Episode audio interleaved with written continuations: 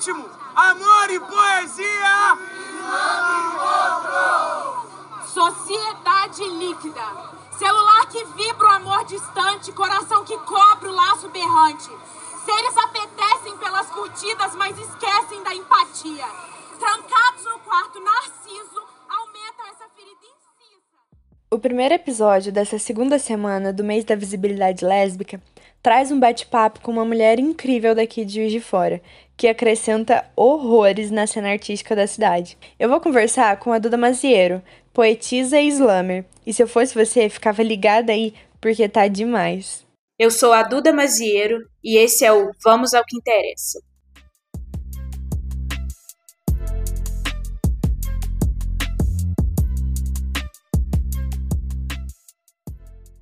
Como eu tenho feito com todas as entrevistadas, primeiro eu gostaria que você falasse um pouco de você, Duda, para a gente ter um gostinho maior de quem é a Maria Eduarda, para além do sorriso largo e das poesias que são arrepiantes. Primeiramente, eu queria agradecer pelo espaço, falar que eu estou muito feliz de estar tá falando nesse mês tão importante sobre algo que também é muito importante para mim, para além da minha existência, que é a poesia. E eu sou poeta, eu sou circense, eu sou estudante de letras, eu sou metida cantora, eu sou leonina com ascendente em peixes. Além disso, eu tenho um projeto de poesia na escola que tem como objetivo levar a arte e a educação como um meio de transformação. E aí a gente une essas duas coisas em prol de um autoconhecimento das crianças, dos adolescentes, para mostrar que eles podem produzir arte dentro da escola. E além disso, eu realizo oficinas de poesia para crianças e jovens, faço shows recitando minhas poesias e participo de slams há quase quatro anos.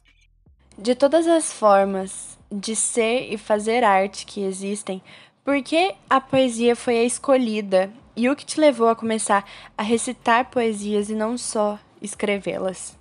Bom, eu sempre gostei muito de escrever. Inicialmente eu escrevi alguns contos na adolescência, né? E aí comecei a escrever algumas poesias de amor. Mas aí eu comecei a ficar muito intrigada com a realidade que eu vivia enquanto uma menina. Comecei a entender o que era o machismo, comecei a entender o que era o feminismo. E aí eu percebi que eu podia colocar a minha realidade dentro da arte. Podia transformar aquilo em algo que outras pessoas também se identificassem. E aí, em 2016, eu ocupei a minha escola e nesse mesmo ano eu tive uma catarse assim de momentos que eu falei, eu quero fazer algo diferente no mundo. Eu quero ser diferente. E aí eu conheci o primeiro slam, eu fui ao primeiro slam da minha vida. E aí nesse slam eu falei que eu queria fazer aquilo. Eu não sabia como eu ia fazer, se eu realmente ia fazer, mas foi algo que me tocou muito. Depois, na outra batalha, que foi uma batalha para estudantes de ensino médio, eu fui e participei. E na hora que eu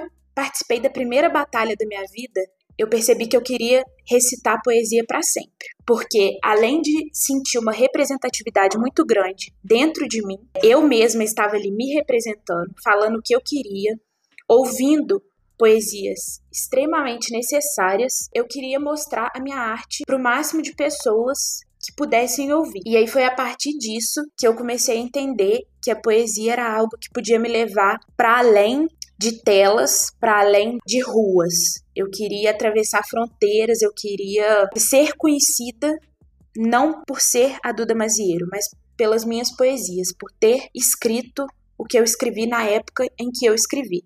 Então eu acredito que, que a escrita tem um cunho importantíssimo histórico, que a gente pode levar momentos históricos através da escrita para sempre.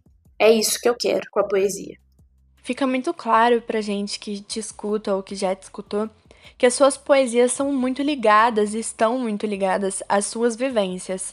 E o que eu queria saber em relação a isso é o porquê você escolheu fazer da sua poesia um objeto de resistência e de luta. Eu resolvi trazer a minha poesia para um lado da luta, porque o que eu vivo é resistência e por acreditar que o nosso corpo é um corpo político, o nosso meio é um meio político, tudo que a gente faz é ligado à política.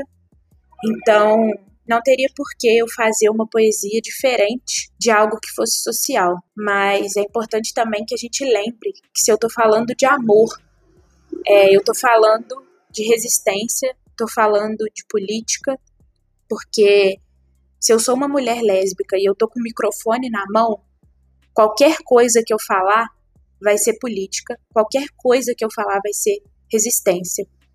Porque se esse espaço está aberto para mim, é porque eu lutei para chegar até esse espaço, então qualquer coisa que eu falar vai ser muito importante e vai ser luta. Então, esse desconforto, esse incômodo que gera nas pessoas por ter uma mulher com o microfone na mão, por ter uma mulher falando, é que eu decidi que eu quero. Por questão de representatividade mesmo, igual eu já falei, e por querer trazer a realidade para as pessoas vivenciarem a realidade delas na arte. Eu já tive o imenso prazer de ver você se apresentando, mas eu acredito que o que a gente vê seja só uma pequena parte de todo o processo, né? Como é que funciona a criação das poesias, o preparo do corpo e de cada movimento em que você vai fazer em cada parte, o processo mesmo até chegar nessa parte em que a gente vê, né, que é o estar no palco? Nossa, a inspiração ela é algo surreal, porque às vezes você tá dentro de um ônibus e a inspiração vem, pelo menos comigo. Dentro do banho, é muito comum que a minha inspiração venha, então eu tenho que parar o meu banho, gravar um áudio e escrever uma poesia ali. Mas assim, eu me inspiro na minha realidade. Então eu só escrevo aquilo que é muito real para mim. E eu trago verdade na minha poesia. Eu só escrevo o que eu vivo de fato, o que eu presencio. Então é quase uma biografia poética, sabe? Eu estudo para escrever essas poesias, né? Lógico eu estudo rima, eu estudo verso, eu estudo métrica, porque tudo precisa de um estudo antes de ser feito, né? E não vai ser diferente na arte, porque a arte não é bobeira, a arte é coisa séria. E aí o meu preparo do corpo, ele se dá da seguinte maneira: antes de uma apresentação, eu ensaio muito, preparo a minha voz, que, como eu disse, eu sou metida cantora, então eu faço muitas apresentações musicais durante a minha apresentação poética. Vou ensaiando, geralmente eu apresento é, várias poesias, né, quando, quando é um show, quando é uma apresentação em uma escola. Então eu preciso estar com a minha voz muito bem preparada, com o meu corpo limpo para aquele momento, com o meu corpo bem para aquele momento, né? Porque as poesias são algo muito forte, né? Então a gente precisa estar preparado psicologicamente para passar aquilo para a pessoa e pensar também se aquele público é o público que vai ouvir aquela poesia. Porque, por exemplo, eu não posso falar uma poesia com vários xingamentos dentro de uma escola. Porque se eu colocar palavras desse tipo dentro da escola, eu não vou voltar naquela escola. E o meu objetivo é levar o máximo de poesia para dentro dos lugares. Então, esse é um ponto muito importante antes do palco, que é analisar o público e ver quais são as poesias para aquele momento. Todas as poesias, elas vão ter um efeito, então não importa se eu vou falar lotada de palavrão ou não, então elas, elas vão causar um efeito na pessoa. Então essa é a importância para mim. Como foi para você entrar no mundo da poesia e hoje já ter livro impresso, estar no slam e já ter ganhado um slam, colocando a cara a tapa mesmo, né? Participando de festivais, competições, fazendo apresentações em vários bares, em vários lugares diferentes, sendo uma mulher e lésbica num espaço que a gente sabe que é majoritariamente masculino. E qual a importância para você de estar conquistando cada vez mais espaço, sendo cada vez mais respeitada e conhecida? Entrar no, no mundo da poesia enquanto uma mulher lésbica foi algo muito importante para mim, porque a partir disso eu percebi o quanto a minha poesia poderia ser a realidade de tantas outras pessoas que antes estavam ouvindo homens, vivendo experiências artísticas de homens então, a partir do momento que eu decidi fazer poesia, eu trouxe uma bagagem muito importante, que é esse título de mulher lésbica. Foi muito importante para mim, principalmente, porque eu, eu me entendi muito mais fácil, com um caminho muito mais tranquilo, através da arte, porque esse processo de se assumir, né?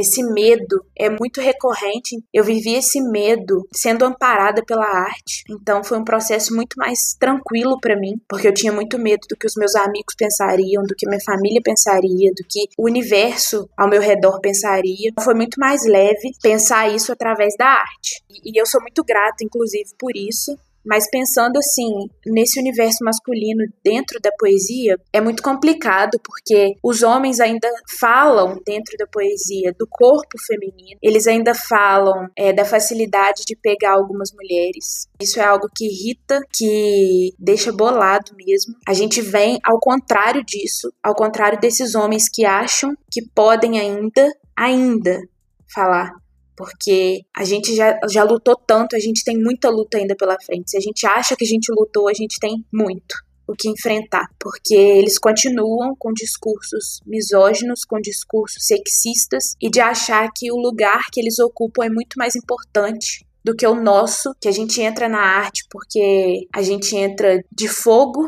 a gente entra e daqui a pouco vai querer sair, mas não, a gente está aqui ocupando esse espaço e eu tenho uma poesia que fala que mulher chega e ocupa todo o espaço. E é essa mensagem que eu quero trazer para essa pergunta que é de como foi entrar na poesia sendo uma mulher lésbica. Eu quero ocupar todo o espaço e quando eu chegar, eu quero que esse espaço seja majoritariamente ocupado por mulher. Se eu faço um evento, se eu faço qualquer coisa, eu quero mulher, eu quero mulher fazendo, eu quero mulher editando, eu quero mulher fotografando, porque é só assim que a gente vai conseguir ocupar esse espaço da maneira que a gente deve, que a gente pode ocupar.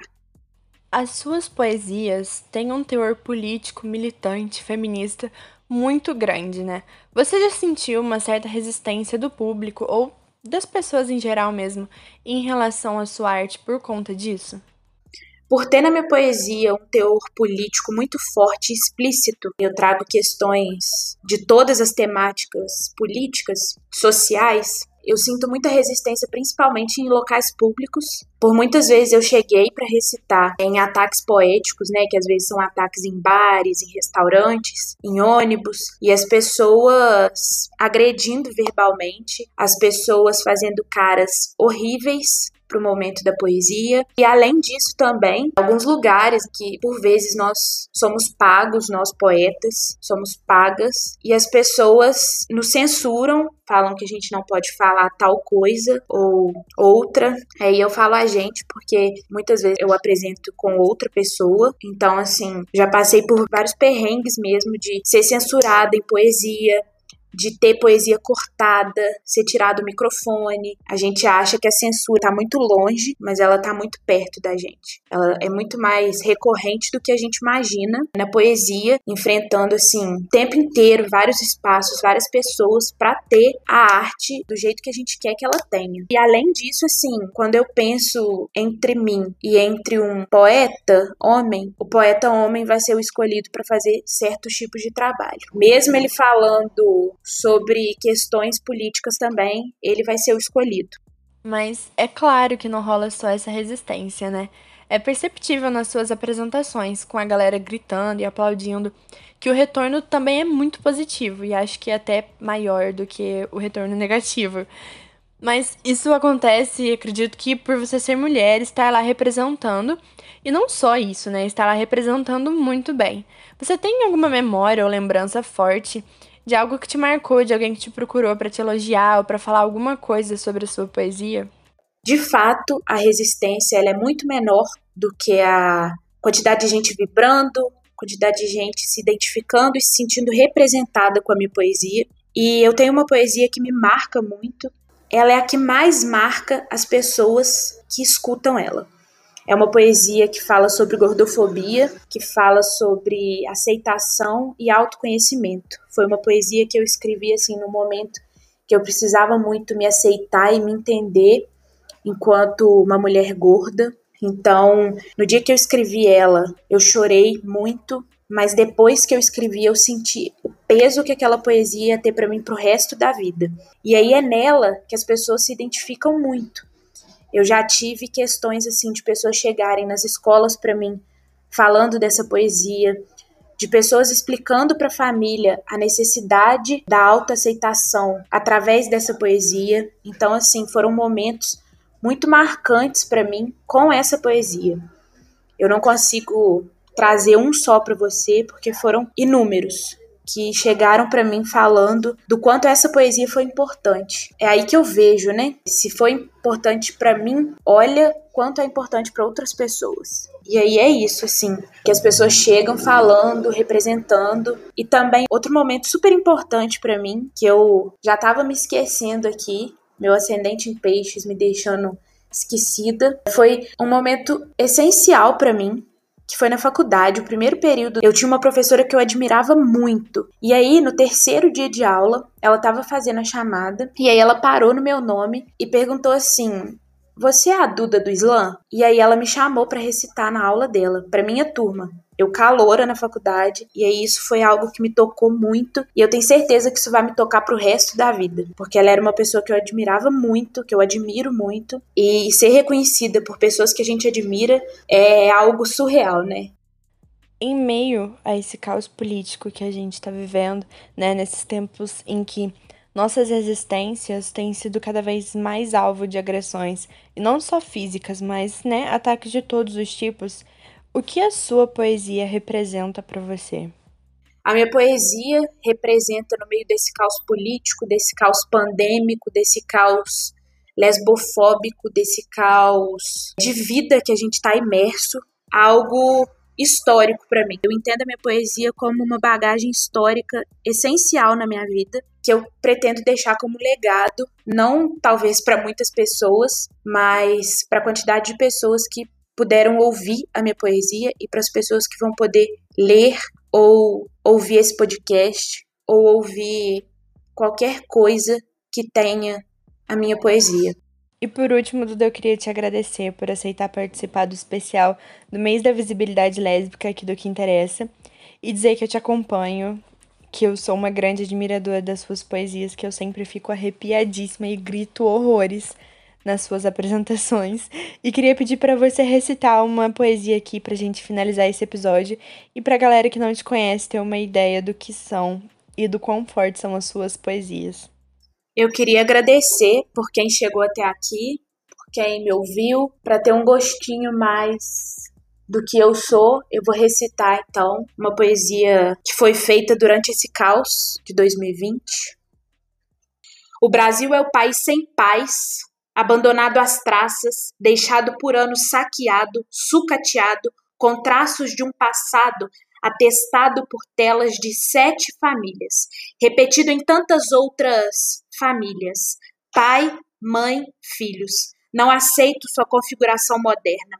A dor que eu sinto, nenhum remédio cura, e remediado está nas mãos das figuras que me matam todo dia a troco da minha figura feminina. A cada duas horas, uma lésbica é morta. A cada uma hora, um transexual é assassinado. A cada minuto, pessoas são violentadas, expulsas de casa por serem. Mas em junho, a gente se orgulha desses seres. Vendem nossa alma para dar visibilidade à sua marca. Pintam, bordam com o tecido da nossa pele, proclamado sem valor na sociedade. No fim do dia, é a solidão de estar entre tantos com medo que resta ao brasileiro. O Brasil é o país morto de fome carregando comida nas costas. O mundo do agro é tech, agro é roubo, agro é tudo. No genocídio em massa do mesmo chefe que matou João Pedro, Ágata, Marielle, Miguel. Depois de acabarem com sua terra e seu povo, colocaram o Brasil no elevador, apertaram o nono andar e ele morreu sem encontrar a mãe. Luz na caminhada das que já partiram, luz na caminhada das que ainda virão e luz na caminhada contra o fascismo que não é capaz de atravancar minha missão.